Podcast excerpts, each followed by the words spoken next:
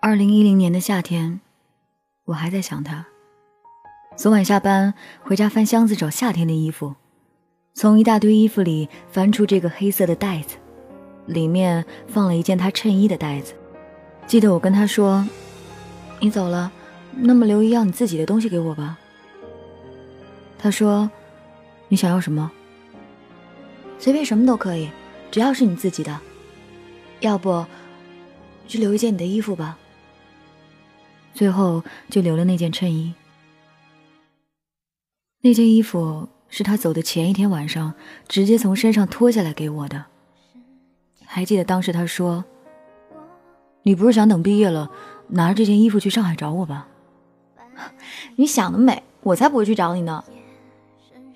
嗅了嗅，熟悉的味道犹在，只是还夹杂着另一种不知名的味儿。从那以后。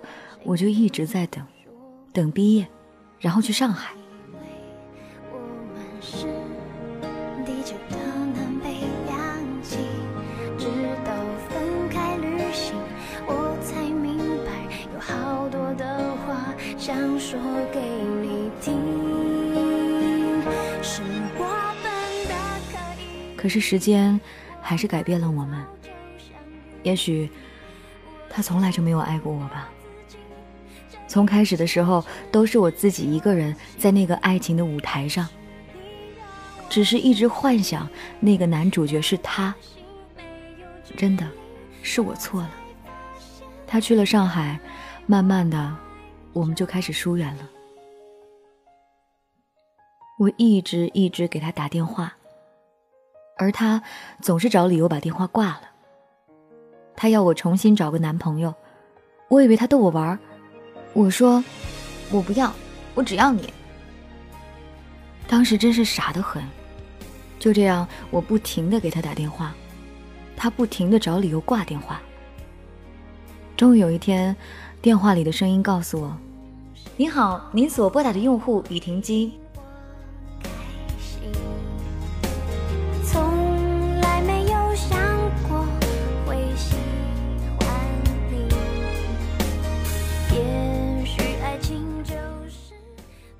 时间过了半个多月，我打他们公司的电话，一个男孩接的。我说我找 ZB，他说他已经离职快一个月了，手机丢了。你是他的女朋友吗？我说啊，谢谢你啊，没别的事儿，我先挂了。从那以后，我们就再也没有联系过。有时候在网上遇见，问他什么，要么就是不回答。要么就是很久才回答。再过一段时间，在 QQ 上遇见，一问，回答的都不是本人。而他空间也经常出现一个女孩子的留言，称她老公。从留言上看出，他们是游戏里认识的。他也跟我解释说，只是游戏，又不是真实的。我才恍然，连我也是他在寂寞时一时游戏的对象吧。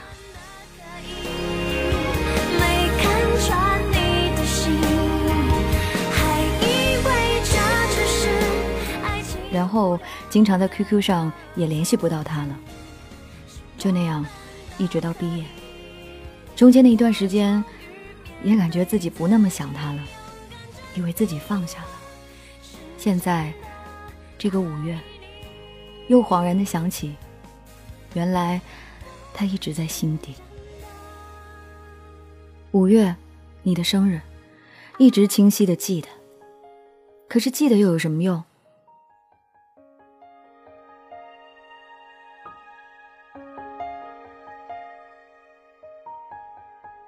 毕业了，收拾东西，跟同学去了吴江，在一家广告公司做了一个月设计，辞职，去了苏州一家广告公司做了三个月，又辞职，然后在一家摄影背景的公司做了个小职员。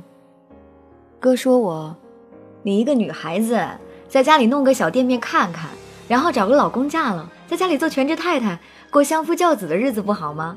干嘛要出去闯？唉，真弄不懂你。我不理会，我也说不清。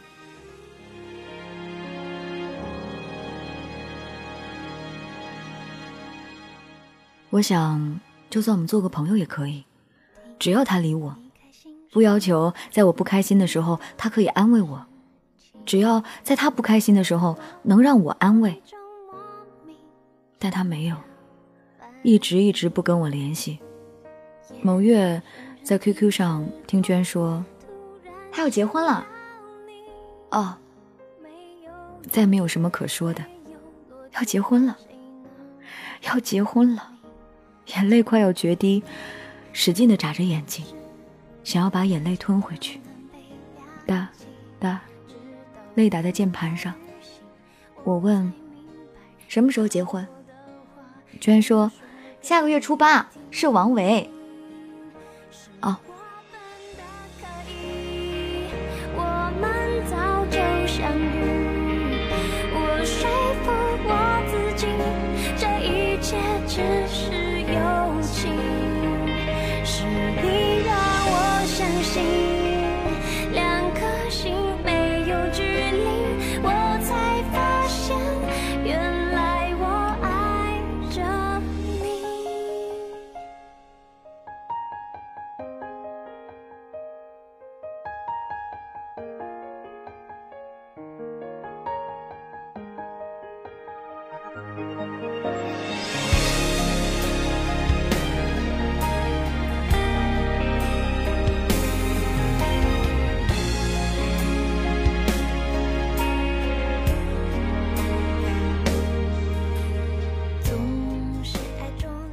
感谢这位朋友分享他的凡人故事。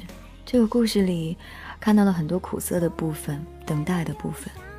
其实好多时候，你把自己放在一个很低很低的位置，但是这一种卑微并没有带给你快乐，以至于在对方的心里，你也变得越来越渺小，让人好心疼的。你知道，一份爱情里，不是你把自己放的很小很小，对方就能把它揣在兜里的。嗯。有的时候，这就是一场博弈，更是一场互相在对方心中的存在感。所以啊，爱别人也要爱自己。如果你想要投稿，可以在新浪微博 DJ 白雪的私信发送 Word 文件，把您的稿件完整的发给我，因为它是有字数限制的。有一些朋友呢发的很多段都已经被 miss 掉了，这样我就没办法读了呀。然后各位还可以在蜻蜓微社区分享你的故事。添加 DJ 白雪的订阅号，能找到每天故事的文字版本。